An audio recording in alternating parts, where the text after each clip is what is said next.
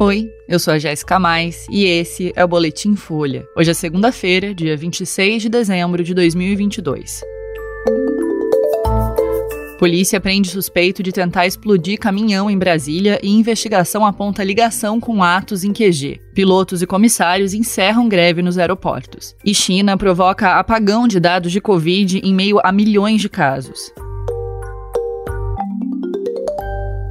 Um homem suspeito de tentar explodir um caminhão de combustível próximo ao aeroporto de Brasília foi preso na noite de sábado. Jorge Washington de Oliveira Souza disse à Polícia Civil que planejou a ação com os manifestantes que se mantêm em frente ao quartel-general do Exército contra a posse do presidente eleito Lula. Segundo o bolsonarista, o plano era instalar explosivos em pelo menos dois locais da capital federal e dar início ao caos que levaria à decretação do estado de sítio no país e provocaria a intervenção das Forças Armadas. No sábado, o motorista do caminhão de combustível percebeu que uma caixa tinha sido colocada dentro do veículo e decidiu acionar a polícia, que achou uma dinamite. O explosivo foi retirado pelo esquadrão antibombas e desativado ainda no local. O investigado disse que também tinha planos de instalar explosivos em postes de energia próximos a uma subestação de distribuição em Taguatinga, que é uma cidade do Distrito Federal, o que, segundo ele, provocaria a falta de eletricidade que daria início ao caos e à decretação do estado de sítio. Souza tem 54 anos e disse trabalhar como gerente de um posto de gasolina na cidade de Xinguá, no Pará. Ele foi alvo de um mandado de busca e apreensão. Os investigadores recolheram pelo menos cinco explosivos parecidos com o que ele usou no caminhão e diversas armas. Souza afirma que desde outubro do ano passado, quando obteve a licença como CAC, gastou cerca de 160 mil reais na compra de pistolas, revólveres, fuzis, carabinas e munições. Ele disse aos policiais que o que o motivou a comprar as armas foram as palavras do presidente Jair Bolsonaro, que enfatiza a importância do armamento civil.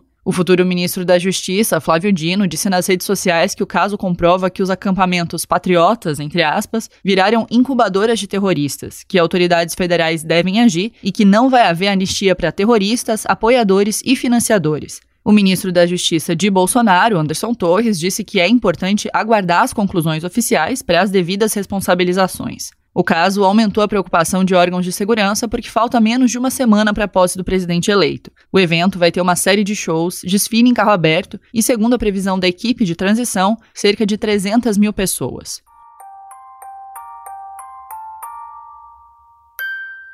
Os pilotos e comissários de empresas aéreas encerraram a greve que durou cinco dias e paralisou voos na semana que antecedeu o Natal. Eles aceitaram uma proposta de reajuste de 6,97% sobre salários e benefícios. Na noite de sexta, os aeronautas tinham decidido suspender a paralisação durante o fim de semana. A categoria votaria então uma nova proposta feita pelas companhias aéreas. A greve vinha sendo realizada diariamente desde a segunda-feira passada, sempre das 6 às 8 da manhã. Quem aderiu ao movimento se apresentava para trabalhar, mas não fazia decolagem. A paralisação aconteceu nos aeroportos de São Paulo, Guarulhos, Viracopos, Rio de Janeiro, Porto Alegre, Fortaleza, Brasília e Belo Horizonte. Ontem, pilotos, copilotos e comissários analisaram a terceira proposta feita pelas empresas. Além do reajuste, o acordo também requer folgas com horários publicados em escala. Dependendo da situação e do tempo de antecedência do aviso, mudanças na agenda podem gerar multas de 500 reais. Segundo o Sindicato dos Aeronautas, foi a paralisação mais longa na história da categoria.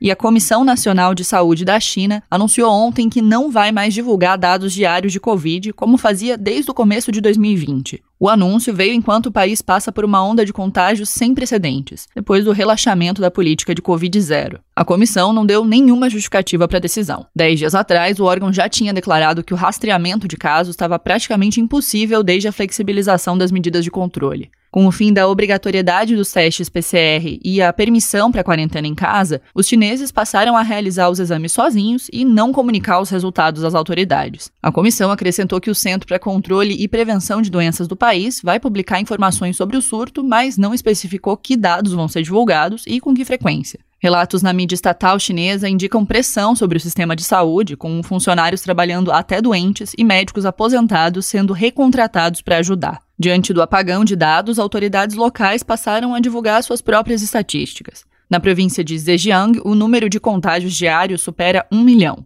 Em nota, as autoridades alertaram para o fato de que a situação deve piorar até o ano novo lunar, em 22 de janeiro, quando o número de infecções diárias pode chegar a 2 milhões.